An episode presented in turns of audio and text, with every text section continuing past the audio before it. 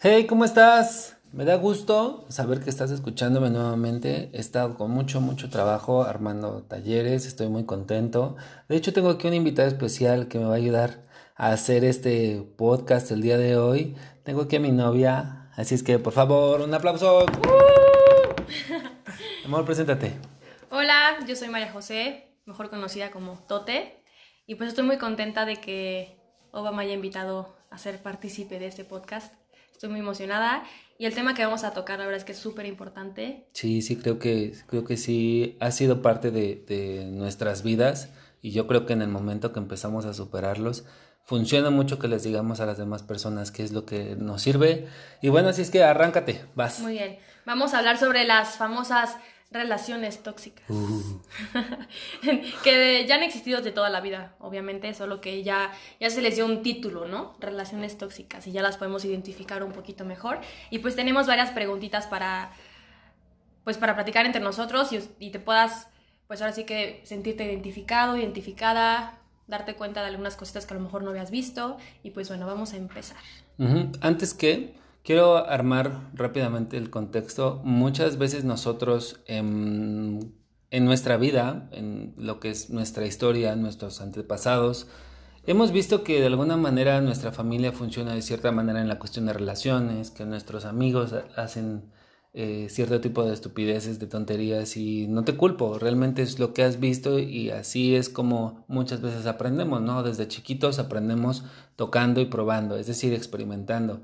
Ahora, eh, no está mal si en este momento, no te juzgo, si en este momento estás en una relación tóxica. El fin de este podcast es que tú puedas identificar que si en algún momento quieres eh, salir o ya estás harto, que es como decir ya basta y en este momento me voy a mover del lugar. Así es que ya armando lo que es el contexto, por favor comienza. Muy bien. ¿Qué es una relación tóxica, amor?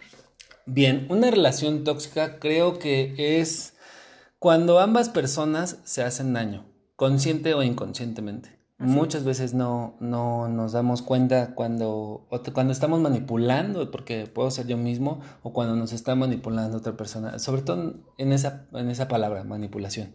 Sí, sí, sí, porque muchas veces es como, a lo mejor sí la novia es la celosa, la posesiva, la controladora, muchas veces es el novio, o a veces peor, que son los dos, es como de a ver quién puede más, ¿no? Que yo creo que son las peores relaciones tóxicas que existen cuando los dos son iguales, creo yo. Pero bueno, ¿cómo saber si estoy en una relación tóxica?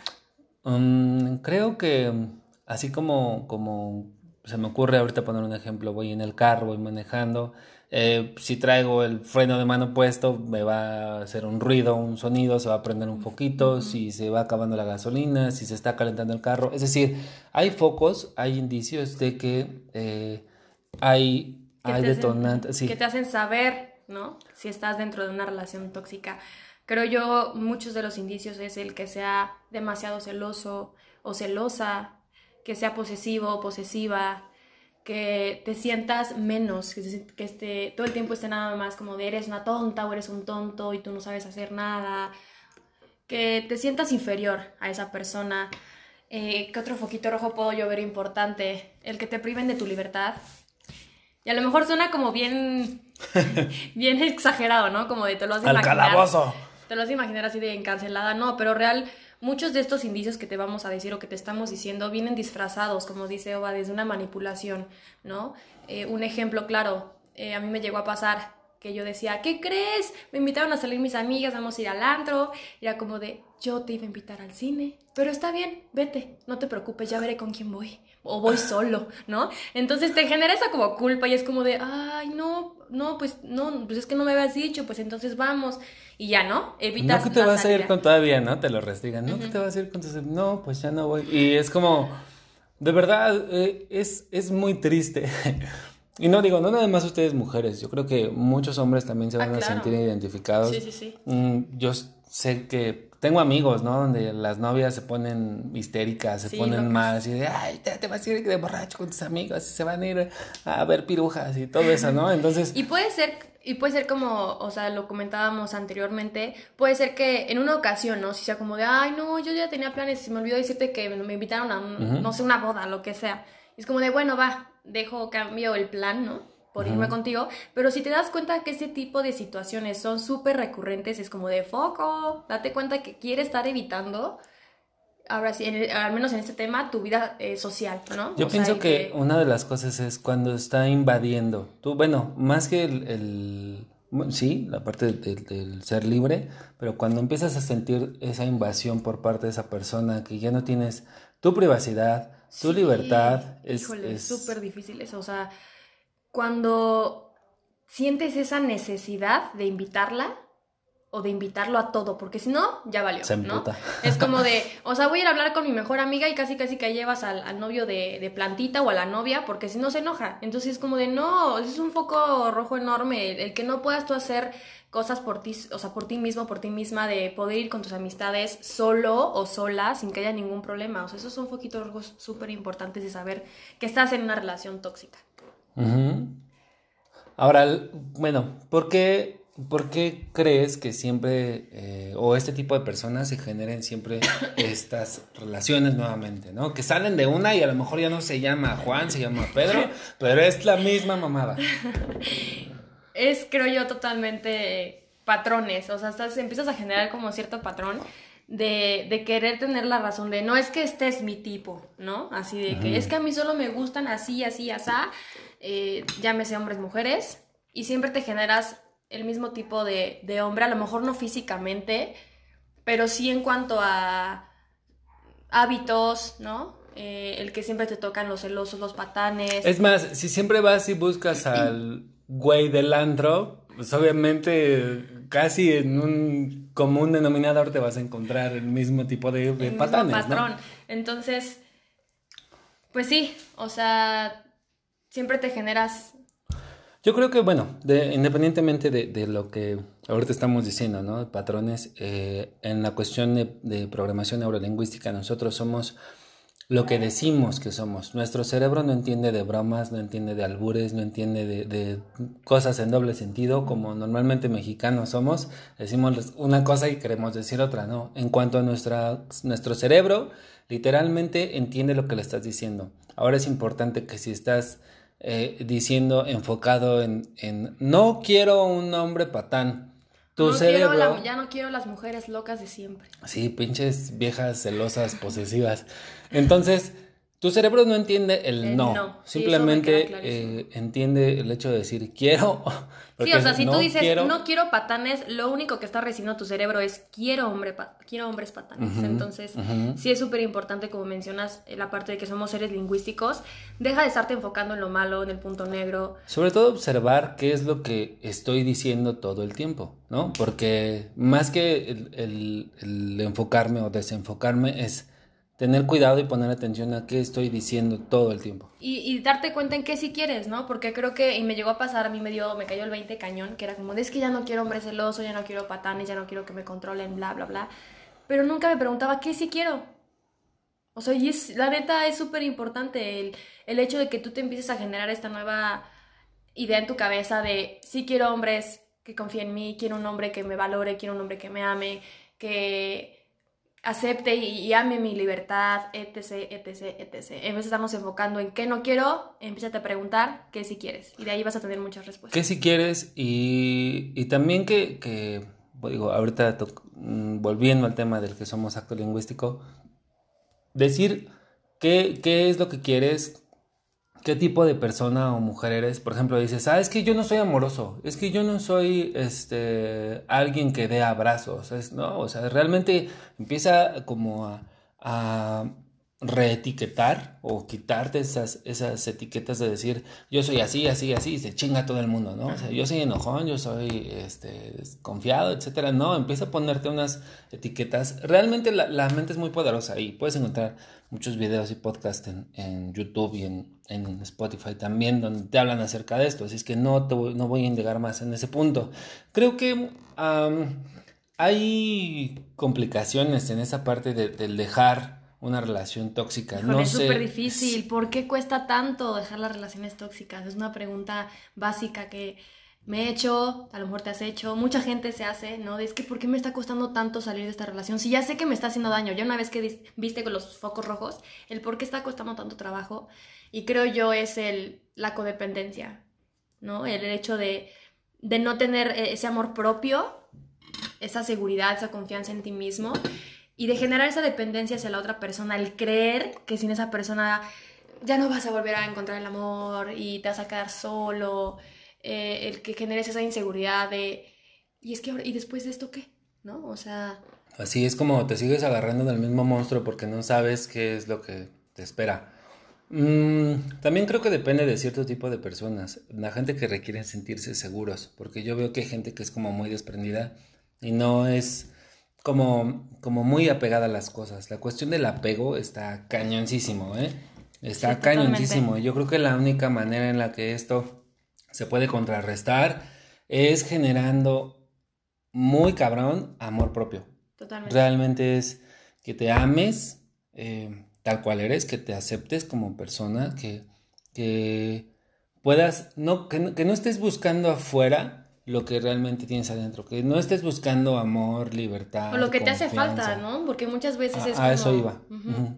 Que es que ya no quiero que me celen y tú eres igualito, ¿no? O quiero que confíen en mí y tú eres súper desconfiado o desconfiada. O sea, eso es una estupidez, que quieras de la otra persona lo que tú no estás dispuesto a dar. Exacto, es uh, justamente algo que, que, iba a tocar. O sea, no, no quieras empezar a pedir o a querer algo que tú también estés dispuesto a dar. Cuando puedes amarte, cuando puedes encontrar esa, ese que tú seas auténtico, que de verdad si te quieres echar un pedo, que te lo puedas echar delante de tu novia. Sí, y creo que esas son parte de las soluciones, ¿no? De cómo poder eh, no volver a generarte relaciones tóxicas.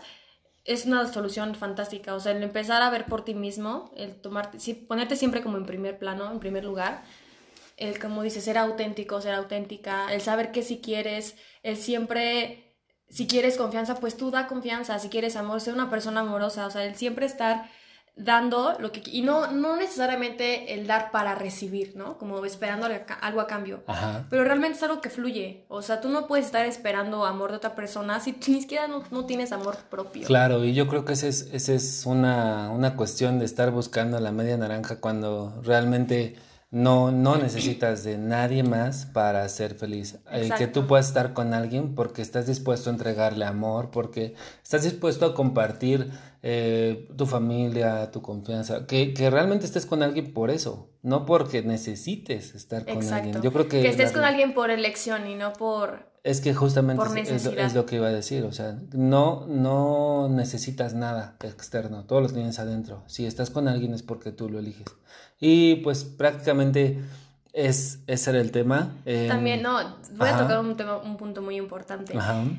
Muchas veces ya nos damos cuenta, o ya te diste cuenta, que estás en una relación tóxica en la cual no te está funcionando, que ya te sientes ser auténtico, que no puedes hacer lo que te gusta, no puedes salir con tus amistades, no puedes ni siquiera subir un video con tus amigos o tus amigas porque va a haber problema, ¿no?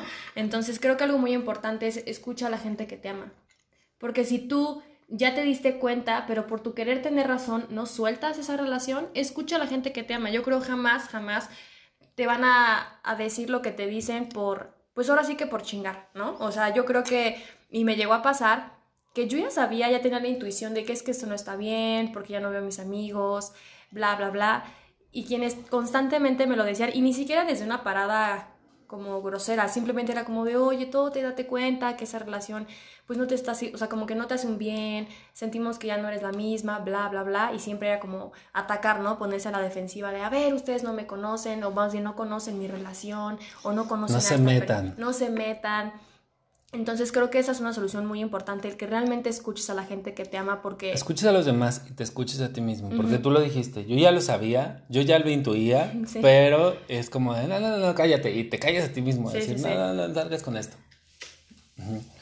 Y pues mira, así como tocando los puntos importantes es, es acéptate tal cual eres, eh, date cuenta también y reconoce que estás en una, en una relación tóxica eh, amate, amate un chingo. Es que no sé cómo amarme. Bueno, ya haremos otro, otro podcast, ¿no? Este, ya invitaremos a Tote a que también nos diga qué es lo que le ha funcionado a ella. Que no nada más me escuches a mí, porque de hecho ahorita lo que estoy buscando es hacer colaboraciones con otras personas para que tal vez las escuches de otra persona, ¿no? Que no nada más sea yo el único que te está repitiendo lo mismo.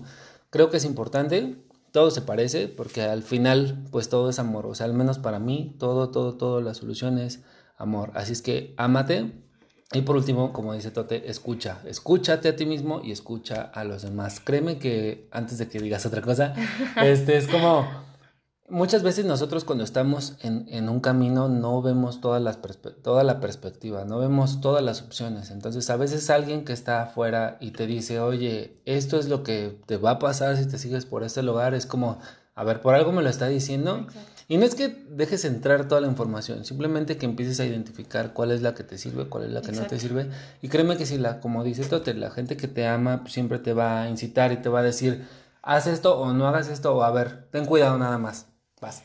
No, es que lo, lo que te iba a decir ahorita que así dije, es importantísimo decirlo, la gente no cambia, chavos, o sea, neta, no cambia, porque muchas veces es eso lo que nos mantiene aferrado a una relación tóxica, como de, no, ya, esto va a cambiar, él va a cambiar, ella va a cambiar, vamos a mejorar, vamos a trabajar en ello, la gente no cambia, si ya tienes, o sea, no sé, dos años con esta persona y es una tras otra, tras otra, no cambia la gente, o sea, deja de querer tener razón, deja de querer esperanzarte a que no es que va a llegar la Virgen María y lo va a iluminar. o sea, no. deja de ver novelas para empezar. Sí, no, la gente no cambia. Entonces, realmente deja de, de buscar que o el querer cambiar a la otra persona a tu conveniencia para ahora sí sentirte en una relación pues sana, pero sí, definitivamente la gente no cambia y pues eso era algo muy importante que quería mencionar. Sí, sí, sí, sí, realmente sí, sí es importante porque a veces queremos ver que eh, no sé, si la flor ya está marchita, queremos ver que vuelva a florecer y no va a funcionar. O sea, créeme que no, por más agua que le pongas, por más... Mm, no, o sea, de verdad no. Y pues eso sería todo de nuestra parte. Gracias, mi amor, por ayudarme a hacer este podcast, por, tu contribución. y pues no sé si quieres agregar algo más, sino ya para despedirnos. Pues nada, muchísimas gracias por escucharnos. Estoy muy contenta de estar aquí eh, hablándote sobre este tema. Y pues nada, ojalá y pronto podamos, pueda yo estar de nuevo por acá. Claro que sí. Entonces, te amamos, te, mandamos un beso y un abrazo. Chao. Bye bye.